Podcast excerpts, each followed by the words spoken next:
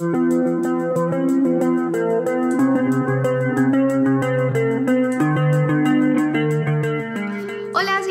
Sánchez, bienvenidos a nuestro tercer episodio de Super Sauce. Y bueno, este ya es el tercer episodio, ya siento que esto va bien. Tengo un gran talento de empezar cosas y no terminarlas, pero ya al tercer episodio siento que las cosas van genial.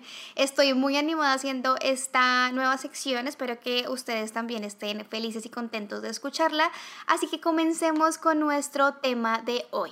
Vamos a hablar de la masacre en Port Arthur, una zona bastante turística de Tasmania, donde más de 30 personas perdieron la vida a manos de un hombre armado que disparó sin piedad a adultos, jóvenes y niños. Esta masacre, pues además de trágica, fue súper histórica porque hizo que las leyes para portar y comprar armas cambiaran por completo en todo Australia. Y ya les contaré más adelante cómo esto también desató un montón de teorías de conspiración sobre este caso. Los otros temas de los que hemos hablado antes en capítulo 1 y capítulo 2 obviamente eran temas sensibles, pero siento que este es bastante delicado, bastante sensible. Entonces quiero que sepan que lo estoy haciendo con muchísimo respeto, simplemente contándoles lo que sucedió y los hechos fueron así. Era un 28 de abril de 1996 a las 6 de la mañana cuando Martin Bryant apagaba su alarma para comenzar un día que al parecer estaba esperando con ansias. Su novia en ese momento contó a las autoridades que Martín no tenía trabajo y que nunca ponía una alarma para despertarse, pero ese día raramente se paró y se alistó súper temprano para salir como si tuviera planes. Martín llevaba con él un maletín grande que parecía un maletín deportivo como de golf o de tenis, el cual se le había visto comprar días antes en una tienda, como si él se estuviera preparando para este día y haciendo planes básicamente.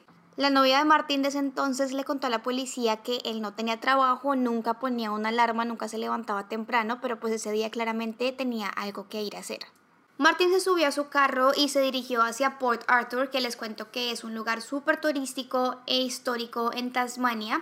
En los años 1800 era una colonia carcelaria, pero después se convirtió en un atractivo turístico, más o menos como Alcatraz. Antes de llegar a su destino final, dicen que Martin hizo varias paradas para comprar cosas que no tienen nada que ver con lo que iba a ir a hacer, por ejemplo, disque pasta de tomate. Y recuerdan también cómo la novia de él dijo que él no tenía trabajo, pero igual tenía siempre dinero para darse sus gustos. Le gustaba viajar, le gustaba comprar muchas cosas. Y entre esas cosas que él compraba o que le gustaba comprar estaban armas. Eso era lo que él llevaba dentro de ese maletín grande. ¿De dónde sacaba dinero Martín para todo esto? Pues resulta que Martín cuando estaba un poco más joven heredó dinero de su padre que tristemente se suicidó y también heredó dinero de una de sus amigas más cercanas llamada Helen una mujer de 50 años que entabló una amistad con Martín bastante especial.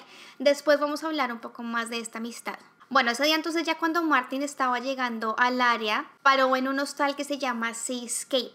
Martin ya conocía este lugar, ya había ido al lugar y de hecho conocía a los dueños David y Sally. Ellos eran una pareja de adultos mayores que habían comprado este hostal hace unos años y resulta que pues Martin como les digo los conocía, entonces después les voy a contar por qué los conocía. Ellos fueron tristemente las primeras víctimas de él, pero nadie reportó en ese momento ni escuchar los disparos, ni las muertes, ni las víctimas, ni nada. Ya como a las 11 de la mañana, Martin llega a otra parte de esta área turística, que es una cafetería, y recuerden que es turístico, entonces esto está lleno de personas. Él se baja de su carro que parquea ahí, el carro es un Volvo amarillo, va con su bolsa que les digo, con su maletín deportivo al hombro y muy calmadamente entra a la cafetería, se pide algo de comer y de tomar, se sienta en las mesitas de afuera, come su comida como si nada y luego entra de nuevo a la cafetería.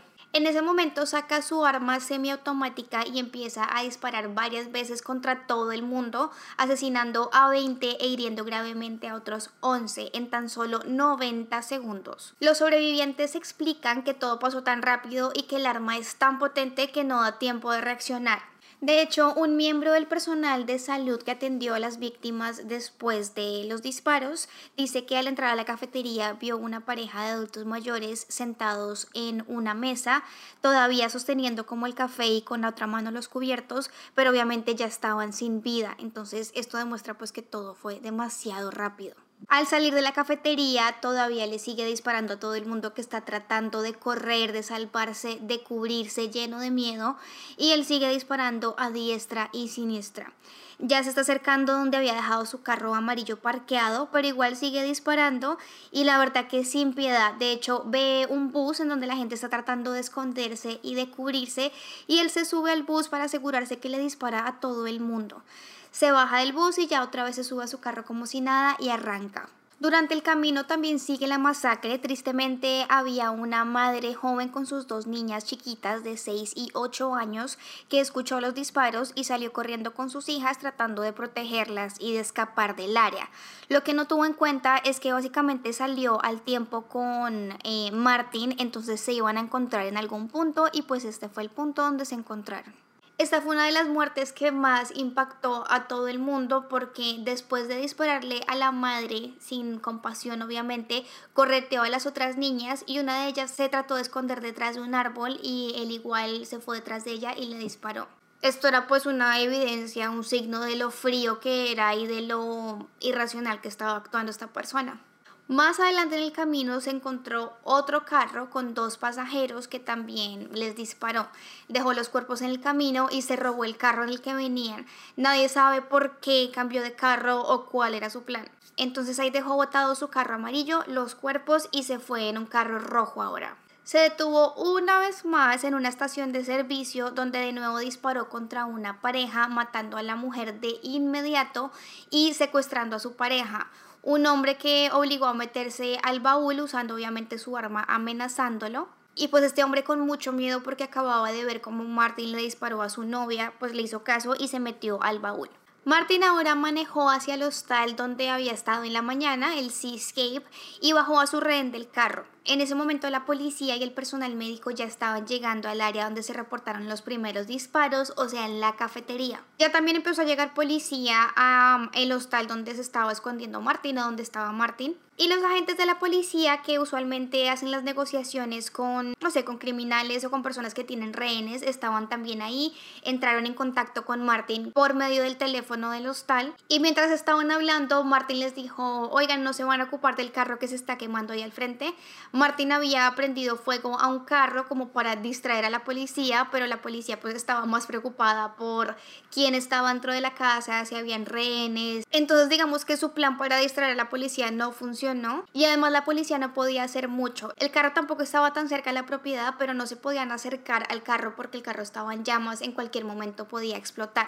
Lo mejor que podía hacer ahorita la policía era concentrarse en salvar a quien pudieran que estuviera dentro y también en sacar a Martin de ahí. Al mismo tiempo que Martin estaba en el teléfono con los mediadores de la policía, le iba disparando desde la ventana a otros dos policías que pues habían llegado mucho antes que llegaran todos los refuerzos, no sabían que el hombre que estaba ahí tenía un arma tan potente, no sabían cómo la gravedad del asunto y se habían quedado medio atrapados en el área donde estaban porque estaban tratando de cubrirse de los disparos de Martin, pero el área era muy abierta, entonces no se podían mover de ahí. Entonces la policía estaba tratando también de hablarle a Martin para que esos dos policías que estaban medio atrapados tratando de cubrirse pudieran salir de ahí vivos. Mientras tanto, en otro punto la policía encontró ya el carro amarillo de Martin y encontraron más armas de alto alcance con más municiones, pero la policía aún no entendía de dónde habían salido tantas armas ni qué motivo tenía Martin para estar atentando contra la vida de tanta gente inocente siguen tratando de identificar quién es ese hombre, quién es ese, quién es ese hombre que está ahí adentro, rubio. Eh, obviamente ellos no saben que es Martin Bryan todavía. Al preguntarle qué está haciendo o si hay alguien más con él, él dice que está preparándole comida a los rehenes, pero la policía no logra identificar si es un chiste o si es en serio. Ahí también empiezan a darse cuenta que Martin habla como un niño o como un adolescente y que está o mintiendo sobre lo que ocurrió antes o de alguna forma lo bloqueó de su mente. Menciona que estuvo surfeando, que estuvo en la playa, pero en ningún momento menciona lo de la cafetería como si nunca hubiera pasado y también dice o se identifica él mismo como Jamie. La mediación o la negociación por teléfono duró horas y la pila del teléfono inalámbrico que Martín estaba usando en el hostal se murió y no había otro teléfono para poder contactarlo, así que la policía perdió todo contacto con él. Martin pasó 18 horas en el hostal hasta que decidió salir y cómo decidió salir, quemando absolutamente todo el hostal desde adentro. No sé el que planeaba o qué quería hacer, pero llegó un punto en el que las llamas lo obligaron a salir de la propiedad y él estaba prendido en llamas, como que su ropa estaba prendida en llamas y ya cuando salió se tiró al piso. Em, las autoridades trataron de cogerlo, pero pues también de auxiliarlo porque se estaba quemando. Y él estaba casi que desnudo porque la ropa se quemó y básicamente se le cayó del cuerpo. De nuevo, no entienden por qué hizo eso, no entienden cuál era el plan, mm, ni idea.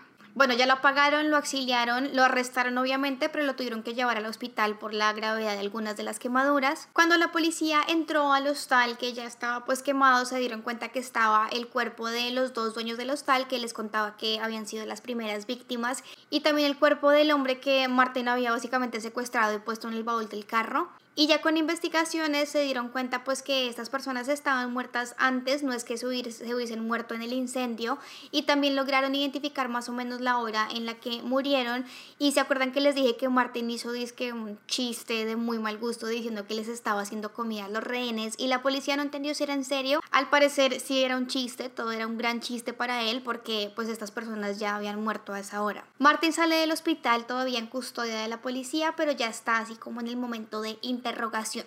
Si ustedes pueden encontrar los videos en internet, ustedes pueden ver cómo se porta Martin y cómo siempre está actuando pues de manera inapropiada. No se sabe si sea por los nervios o si es como un acto o si es que Martin tiene algo que lo hace actuar como les digo de manera extraña. Primero Martin parece no acordarse absolutamente de, nada de lo que hizo. Al parecer él estaba en otro lado haciendo otra cosa y solamente acepta como partes de la historia como que sí para en una estación de gasolina, sí compró ciertas cosas, pero no acepta haberle disparado a nadie. También mientras le va a la policía como que narrando los hechos a ver si algo hace clic en su cabeza y él confiesa. Él muchas veces sonríe y como que parece curioso preguntándole a la policía como sí y qué más y qué más pasó. Entonces no se sabe si es que en verdad no sabe qué pasó o si es que se siente como orgulloso de saber lo que pasó, lo que hizo y también pregunta mucho sobre las víctimas, cuántas víctimas hubo, cuántos cuerpos, cuántos heridos. Entonces de nuevo no se sabe si es que en verdad no se acuerda o si estás preguntando orgullosamente cuántas víctimas hubo, cuántas personas logró disparar. Después de meses y semanas y mucho tiempo de interrogación, finalmente Martin Bryant es condenado a 35 sentencias de por vida al declararse culpable.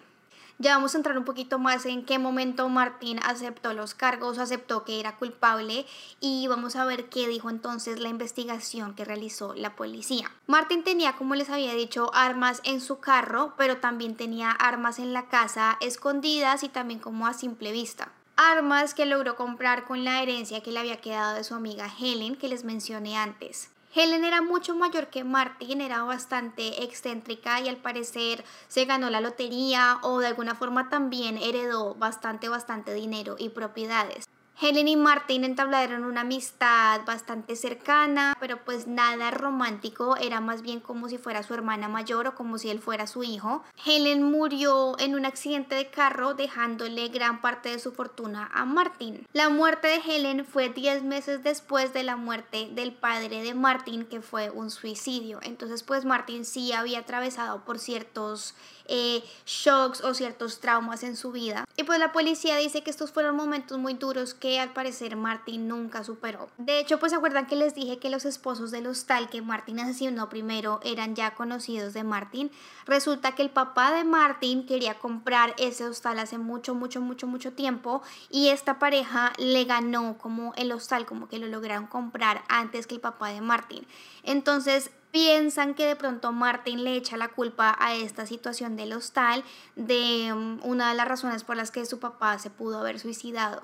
Entonces la policía armó como este rompecabezas o esta teoría más bien que de pronto Martin por venganza por la muerte de su padre que no había podido, el suicidio de su padre que no había podido superar, decidió vengarse de esta pareja y decidió matarlos, pero pues qué pasa con el resto de personas o por qué hubo necesidad de dispararle a todas las otras personas que mató. Investigaron también un poquito más a la familia de Martin, a personas que lo conocían personalmente y todo el mundo dijo que sí, sabían que el comportamiento de Martin no era del todo normal, pero que nunca lo vieron como un peligro o una amenaza para nadie. Además, nunca había sido diagnosticado con ninguna condición mental, pero sí era claro que le costaba tener amigos y a veces saber cómo comportarse en situaciones sociales. También se reportó que su coeficiente intelectual era de 66, que al parecer es muy bajo y pues ya se considera como una discapacidad intelectual. Sobre las armas, se encontró que las empezó a comprar poco a poco desde más o menos 1993. La masacre fue en 1996, entonces él llevaba como tres años con comprando armas. Martin no tenía ningún tipo de licencia para comprar las armas, pero claramente le fue muy fácil conseguirlas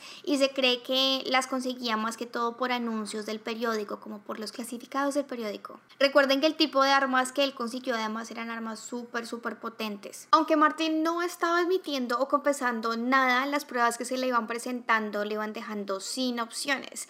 Además de ser claro que había comprado las armas con anterioridad la maleta, que había planeado salir ese día temprano camino a Port Arthur, que llevaba cantidades de municiones y balas en el carro y también en su casa se encontró más armas y en su calendario también tenía seleccionado el día 28 como un día especial, o sea, tenía todo un plan. Tengan también en cuenta que pues en el lugar de los hechos también hubo muchos, muchos, muchos testigos visuales que confirmaron que Martin era el hombre que estaba armado disparando como loco a matar. Hay también una confesión en video súper fea porque él dice en forma irónica en algún momento cuando cree que ya la entrevista se acabó, la interrogación se acabó, dice, bueno, espero que encuentren a quien hizo todo esto, o sea, yo, y se señala como a él mismo y se ríe y luego dice, pero pues qué mal que ya no estén grabando y el policía lo mira y le dice como, eh, sí, todavía estamos grabando. Entonces si ven como que uno no sabe si es que es irónico o es que no está del todo bien, no se sabe. Finalmente, después de mucha interrogación y de mucho tiempo, eh, Martín es presionado por los detectives, por su abogado y por su misma mamá a declararse culpable, pues viendo todas las pruebas que hay en su contra y Martin por fin es condenado a 35 sentencias de por vida al declararse él mismo culpable ante el juez. El juez ya en el discurso donde estaba leyendo la condena de Martin, de hecho dijo que estaba en cierta forma agradecido con Martin por haberse declarado culpable y no haberle hecho tener que citar a las personas que habían sobrevivido el ataque y obligarlos como a revivir otra vez todo el trauma y tener que ver a Martin a la cara y tener que contar todo lo que pasó de nuevo. Entonces, pues pues, eso fue algo que em, el juez dijo que estaba agradecido. Martín no tuvo un juicio como tal, o sea, sí estuvo en la corte y el juez sí le dijo esa es su sentencia, pero resulta que en Tasmania las leyes son diferentes a como son en otros países. Cuando una persona se declara culpable o cuando se declara inocente, no importa cómo se declare, siempre va a tener un juicio en donde va a tener derecho a un abogado que lo defienda o que le ayude a tener como la mejor eh, opción de sentencia posible. En cambio, en Tasmania, una vez una persona se declara culpable, no hay necesidad de hacer todo este tipo de investigación y todo este juicio, porque la persona pues ya se declaró culpable y también ya se presentaron pruebas suficientes al juez. El juez también decidió que toda la evidencia, todos los videos, todas las fotos, todas las imágenes, todo lo que hay también en contra de Martin Bryan se iba a mantener bajo llave, no está así como al acceso del público para que todo el mundo lo pueda ver. Y esto dice que lo hicieron pues por respeto de nuevo a las familias de las víctimas. Pero esta decisión y el hecho que Martin Bryan no tuvo un juicio hace que muchas personas entonces empiecen a cuestionar, pero ¿dónde están las pruebas? Pero entonces entonces sí fue él, pero entonces él está loco o no está loco, él tiene una discapacidad o no tiene una discapacidad. Entonces la gente al no tener acceso a estas pruebas y a estos documentos, pues empieza a generar más teorías de conspiración y más, mejor dicho, cosas de qué hablar. Las personas que creen que Martin Bryan puede llegar a ser inocente, por ejemplo, su mamá, y bueno, no solamente su mamá, sino otras personas, recuerdan que la mamá les dije que lo convenció también de que se declarara culpable, pues la mamá después salió a decir que ella se arrepiente mucho de haber convencido a su hijo de decir que era culpable porque cree que es inocente. Es un enredo total. La gente también que defiende pues a Martin Bryan diciendo que es inocente creen que Martin era demasiado estúpido como para ejecutar este plan. Pero pues a ver, yo creo que si eh, uno no necesita ser como la persona más brillante y más inteligente del mundo para utilizar un arma, para disparar un arma. Por eso es que son tan peligrosas, porque es un objeto que tiene muchísimo poder y que es muy fácil de usar y de activar. Además, Martin viajaba, Martin sabía contar dinero, sabía gastarlo, sabía vivir por sus propios medios, sabía comprar y conseguir las armas. Obviamente iba a poder ejecutar este plan, o sea, también podía manejar su carro, no era como que no pudiera hacer ciertas cosas. Ahora, el plan salió como él lo planeaba, yo creo que jamás lo sabremos porque pues nunca hubo una explicación de por qué lo hizo. La mamá también en el momento pues que dijo que ella cree que su hijo es inocente, también dijo que hace 25 años que llevó encarcelado, esta entrevista fue el 2018, nunca, nunca, nunca le ha hablado en esos 25 años de lo que pasó ese día de la masacre. Bueno, otras teorías alrededor del tema es que creen que Martin tuvo también, o sea que Martin era peor de lo que ya es y que también tuvo algo que ver con la muerte de su amiga Helen, la que le dejó todo el dinero, ¿se acuerdan? Ya que Martin iba con ella en el carro en el momento del accidente, aunque Martin solamente sufrió algunas lesiones leves. Este accidente medio se investigó, pero pues se le echó la culpa como al perrito de la señora de Helen que iba atrás en el carro, que al parecer iba molestando y por eso se accidentaron. También hasta se menciona que mm, Martin tuvo algo que ver en el aparente suicidio de su padre, pues también le dejó bastantes propiedades y bastante dinero. O sea, estas dos muertes, digamos que el motivo para causarlas podría haber sido el dinero. ¿Tuvo Martín algo que ver con estas muertes? Pues creo que también jamás lo sabremos. Y ya para finalizar les voy a contar entonces la teoría como que más grande y más oscura que se ha generado a raíz de esta masacre.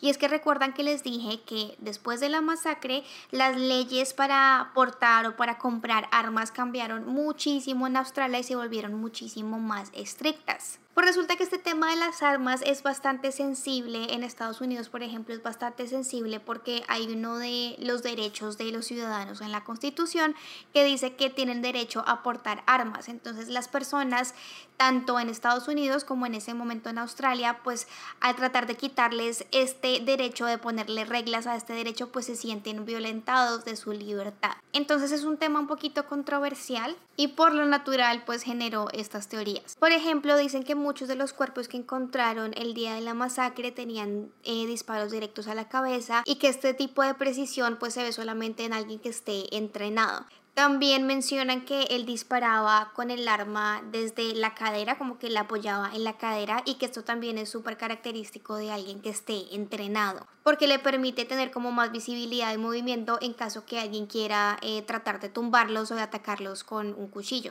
Las personas que creen en esta teoría dicen que todo esto fue básicamente un plan con víctimas de por medio, obviamente sacrificando vidas con el fin de lograr cambiar las leyes en contra de las armas en Australia. Ah, bueno, otra cosa que dicen también las personas que están armando esa teoría de conspiración es que algo ocurrió que no es normal que pase, que por ejemplo antes de que se diera la sentencia, antes de que se mostrara quién era Martin Bryant, eh, un periódico sacó en primera página una foto gigante de Martin Bryant y que esta manipulación de los medios pues hizo también que las mismas víctimas que estaban básicamente traumatizadas se crearan esa imagen mental de que sí había sido Martin Bryant y que su cara era pues la misma a la que habían visto el día de la masacre.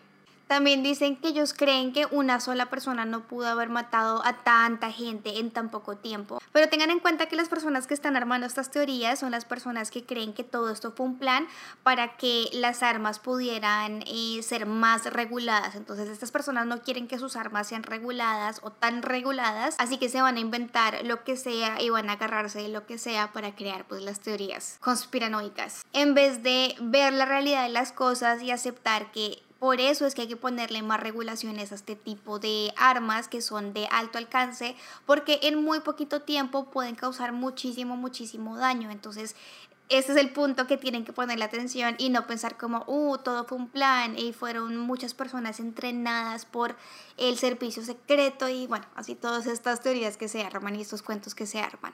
Para cerrar ya nuestra historia de hoy, pues quiero hablar de las cosas positivas que se lograron eh, hacer en control de armas después de esta masacre. Y con ese control de armas, después de que se aprobó, se ha logrado disminuir mucho, mucho, mucho este tipo de ataques violentos en Australia. Y pues siento que es un ejemplo claro que podemos ver cifras y demás que otros países deberían también adoptar. Bueno, Martin Bryant entonces está obviamente todavía en la cárcel. Él es una de las personas obviamente más odiadas en Australia, entonces está aislado y protegido de otras personas que están en la cárcel y también de él mismo ya que ha intentado quitarse la vida en muchas ocasiones. Su madre sigue visitándolo y es de hecho la única persona que todavía lo visita. Y pues las familias de las víctimas siguen recordando a sus seres queridos y siguen recuperándose pues de la pérdida. Muchísimas gracias amores por acompañarme nuevamente hoy. Espero que les haya parecido súper interesante este caso. Nos escucharemos entonces la próxima semana. Un abracito y no olviden escuchar el primero y segundo episodio si aún no lo han hecho.